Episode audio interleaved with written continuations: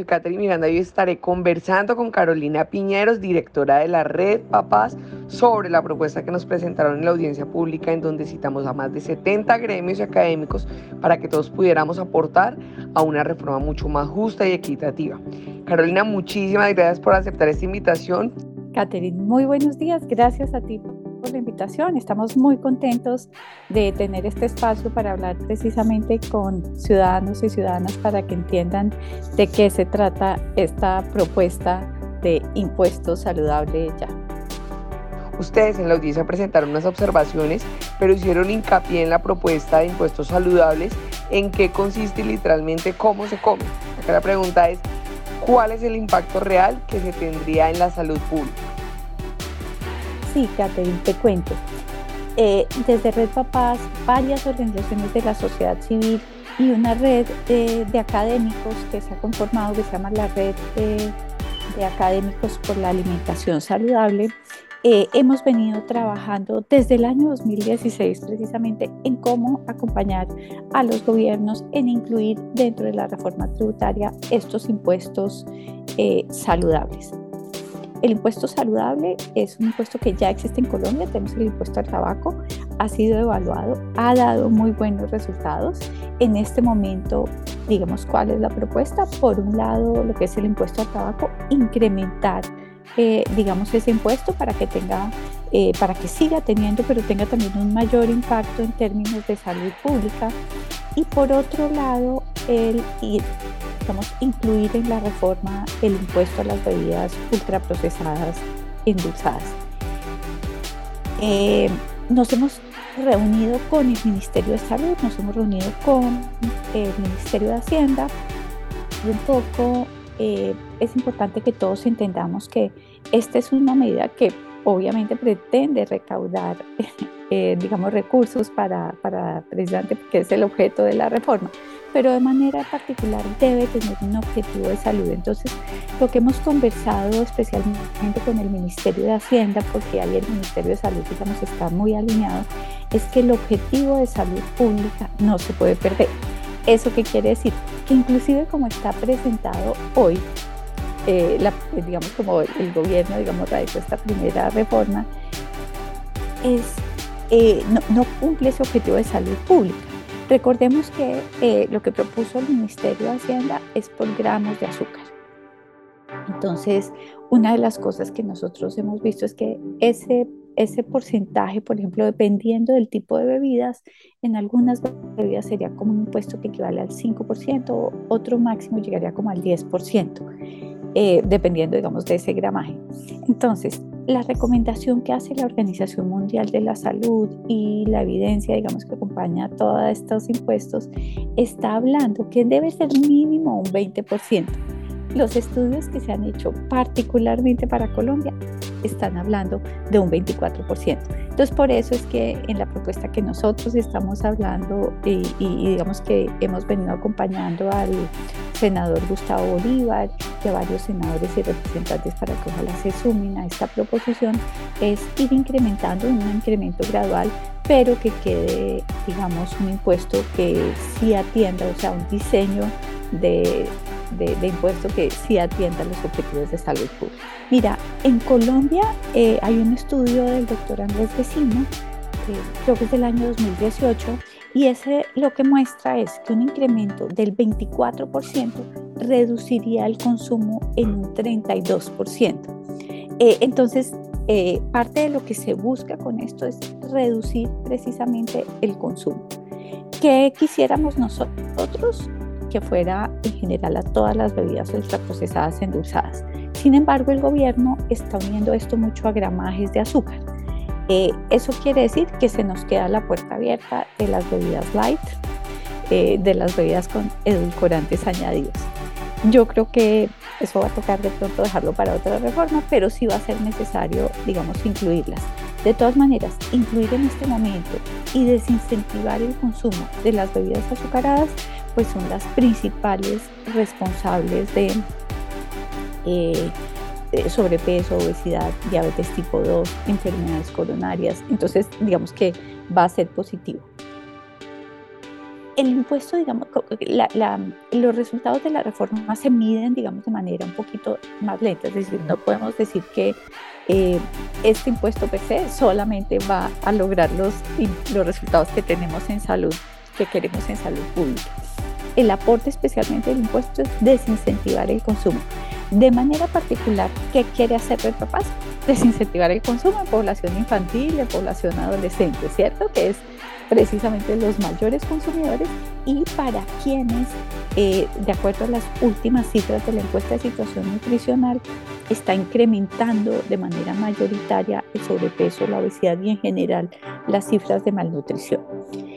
¿Qué debemos hacer entonces, eh, representante? Tenemos, eh, tenemos el siguiente reto, es un, un impuesto muy pronto un etiquetado. Ojalá tengamos también muy pronto una reglamentación en torno a los, digamos, a la salud escolar, a los entornos escolares alimentarios saludables y eh, una restricción a la publicidad de estos productos dirigida a niñas y a niños. Lo que dice la Organización Mundial de la Salud es hay que ir adoptando un paquete de medidas. Es decir, uno solo no va a ser la solución total. ¿Qué es lo que pasa con el impuesto?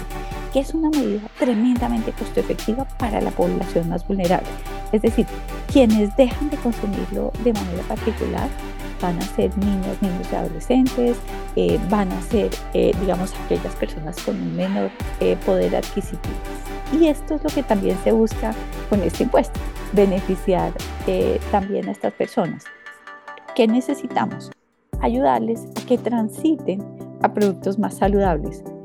Ya hay estudios de lugares donde se implementó el impuesto, México, eh, Berkeley, y una de las cosas que pasan es que si hay mayor consumo de agua, por ejemplo, de agua embotellada o pues, de las bebidas light, que no es el ideal eh, particularmente para niñas, niños y adolescentes, pero sí hay un traslado, es decir, la gente se traslada a tomar otros productos. En ese orden de ideas, cuéntanos qué se puede hacer para que no sea el consumidor, sino la empresa de estas bebidas azucaradas quienes asuman esos impuestos o si está de acuerdo con que la asuma el consumidor. Es muy difícil, es muy difícil porque casi siempre eso termina trasladándose al, al consumidor. Y yo creo que ya eso entra en una lógica de mercado. El problema, eh, digamos, hay que entenderlo, es que igual este es un monopolio en Colombia, el de las bebidas ultraprocesadas, es decir, son tres, cuatro empresas que manejan todo ese mercado, ¿cierto? Entonces, muy seguramente puede ser que esto le dé espacio a las preparaciones caseras, que le dé espacio a pequeños y medianos eh, industriales que empiecen a ver, digamos, una oportunidad. Y tú ya has visto, por ejemplo, que eso ha ido pasando. Hay pequeñas empresas que empezaron, inclusive, inclusive creo que compró hace poco una empresa como de una marca de tés o eh, que se van posicionando como, como, como más saludables, ¿no? Entonces, digamos que también hay que entender que con el impuesto pasa esto. Y, y, en general, con el etiquetado también pasa eso son oportunidades también para que otras pequeñas y medianas empresas con productos más saludables empiecen a, ganar espacios. ¿Hay alguna experiencia de estos impuestos en otros países que haya tenido éxito que pueda usted compartir con nosotros? Mira, hay, hay unas cifras muy interesantes. Te decía en Berkeley, al año después de de implementado el impuesto, se habían disminuido en un 9.6% las ventas de bebidas eh, azucaradas y había aumentado en un 15.6% la venta de agua eh, envasada. Y hay otro tema muy importante, es que los ingresos de las tiendas permanecieron estables. Eh, porque también a veces se dice se va a afectar el tendero. En ninguno de los, digamos, de las ciudades o países en que se ha evaluado eso ha ocurrido. Es decir, el, parte, digamos, de tranquilidad también desde el punto de vista de los tenderos, que, que tal vez oímos también en, en, la audiencia, de todo el tema de los tenderos, el, parte de tranquilidad que ellos siguen vendiendo, es decir, la gente lo que hace es que cambia la forma de, que, de, que, de consumir. Inclusive hay una experiencia muy linda en Chile, y es que los tenderos a raíz del etiquetado empezaron a vender en sus tiendas no sé, bananos, manzanas, es decir, incluyeron unas frutas también. Y eso, digamos, respondería a los objetivos de salud pública. Entonces, igual la gente sigue consumiendo, sigue hidratándose, va a seguir, eh, eh, digamos, eh, pero, pero digamos se abren oportunidades para los más saludables. Y eso sin que en este momento estuviéramos hablando, que sería, digamos, un próximo paso seguramente en una próxima reforma, a así poner incentivos para el consumo de los productos saludables, ¿no? que, que ese es un tema del que no hemos hablado en Colombia. Eh, en el Reino Unido entre 2015 y 2018, eh, las ventas, digamos, de bebidas azucaradas disminuyeron, digamos, claro, aquí ya tienes tres años, en un 50%, mientras que las ventas de las bebidas sin azúcar y de agua aumentaron en un 40%. Entonces fíjate que ahí, ahí, sí te va, ahí te va dando cifras. En México, eh, que, fue un impuesto bajito, digamos, ¿no? Eh, fue uno de los primeros países, pero, pero digamos fue un impuesto bajito, eh, se bajó en un 9.7% el consumo de bebidas azucaradas en el 2005 eh, y también, digamos, tienen ese impacto de aumento de bebidas, digamos, de, de agua embotellada. Entonces, para, contarles brevemente, sí, esto es algo, digamos, que va ocurriendo. Eh, queremos de manera particular, eh, digamos, resaltar que las niñas, los niños y los adolescentes son unos de los principales consumidores. En la encuesta de salud escolar del año 2018 decía que 8 de cada 9 niños consumían por lo menos una bebida azucarada al día, pero varios consumían más de una al día. Al contrario, solamente uno de cada diez consumía las frutas y verduras recomendadas por la Organización Mundial de la Salud al día. Entonces, fíjate que el reto que tenemos es, es enorme y este, como lo hemos hablado, es un paso importantísimo que debe dar Colombia para ponerse a tono con estas cuatro recomendaciones de la Organización Mundial de la Salud. Si el impuesto saludable no, por alguna razón, no llega a ser aprobado, ¿Qué otras medidas desde Red Papás sugieren implementar en el gobierno nacional o incluso el Congreso para que se reduzcan los impactos negativos de estos productos en los niños? Sí, em, pues nosotros venimos trabajando el etiquetado, ya va por buen camino, el Congreso, digamos, ya lo aprobó, pero tenemos también eh, la compañía del Congreso ahorita en, el acompañamiento a su buena reglamentación. Este gobierno ha dicho que, pues, que va a reglamentarlo eh, de acuerdo a la última digamos, eh, propuesta que dejó el gobierno anterior, que son los octágonos. Esperamos pues que muy pronto podamos ver los octágonos en los paquetes. Esto va a ser, digamos, un tema fundamental. Además, recordemos que las bebidas también van a tener octágonos, va a decir exceso de azúcar o va a decir eh, contiene edulcorantes. La, la, siguiente medida es ojalá restringir publicidad de productos no saludables dirigida a niños y a niñas porque fíjate que una de las bebidas que más daño le han hecho a las niñas y a los niños son, por ejemplo, los juguitos de caja. O, por ejemplo, la pony malta que, digamos las familias y los colegios, los rectores creen que es una bebida de campeones, casi todas las tiendas escolares están totalmente llenas de, publicidad o son una caseta de pony malta. Entonces fíjate que hay, hay mucho por hacer también, digamos, en, en cuanto a la publicidad, eh, esto y lo que hemos hablado también de unos entornos escolares alimentarios saludables, pues va a ser como lo que nos va a ayudar eh, a avanzar.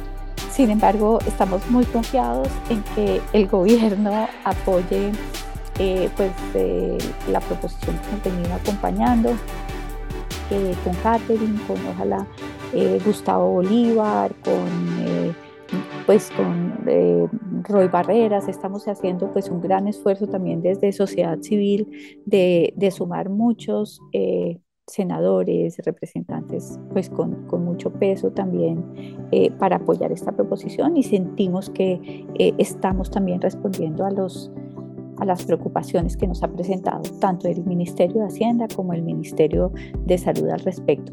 Y tal vez solo añadiría algo. Eh, una de las cosas que parece ser muy importante es que se destinen recursos para saneamiento básico y agua potable, porque parte de los retos grandes que hay, por ejemplo, en muchos municipios del país tienen que ver con esto. Entonces, pues ojalá podamos hacer algo. No sé si se puede hacer frente a destinación o frente a plan de desarrollo para también cerrar esa brecha eh, que tiene Colombia con precisamente las poblaciones más vulnerables y con los, eh, digamos, lugares más apartados del país, de no tener eh, agua potable y saneamiento básico y de manera particular también en los colegios. Es dramático que los colegios no lo tengan porque de ahí en adelante estamos condenando a esas niñas y niños pues a una mala, una mala nutrición. Bueno, y ya para finalizar, porque sí a los impuestos saludables? Debemos decirle sí al impuesto saludable ya, a las bebidas ultraprocesadas endulzadas, a los alimentos, a los comestibles ultraprocesados. ¿Lo puedo repetir? Claro, sí, está, menos mal. Entonces, ¿por qué decirle sí ya a estos impuestos saludables? Bueno, hay que decirle sí al impuesto saludable a las bebidas ultraprocesadas endulzadas y a los comestibles ultraprocesados. Seguramente en esta reforma vamos a lograr ese impuesto saludable ya a las bebidas eh, ultraprocesadas azucaradas. Este va a ser un primer paso importantísimo que nos ayudará a disminuir ese consumo habitual de estas bebidas, de manera particular por niñas, niños y adolescentes y por las personas más vulnerables de Colombia. Y esperamos que esos recursos puedan llegar más bien para el saneamiento básico y el agua potable, que todavía no es una realidad en muchas comunidades colombianas. Carolina, mil y mil gracias. Acá seguiremos trabajando articuladamente para poder realizar proyectos de ley que beneficien a nuestra niñez y a nuestra adolescencia.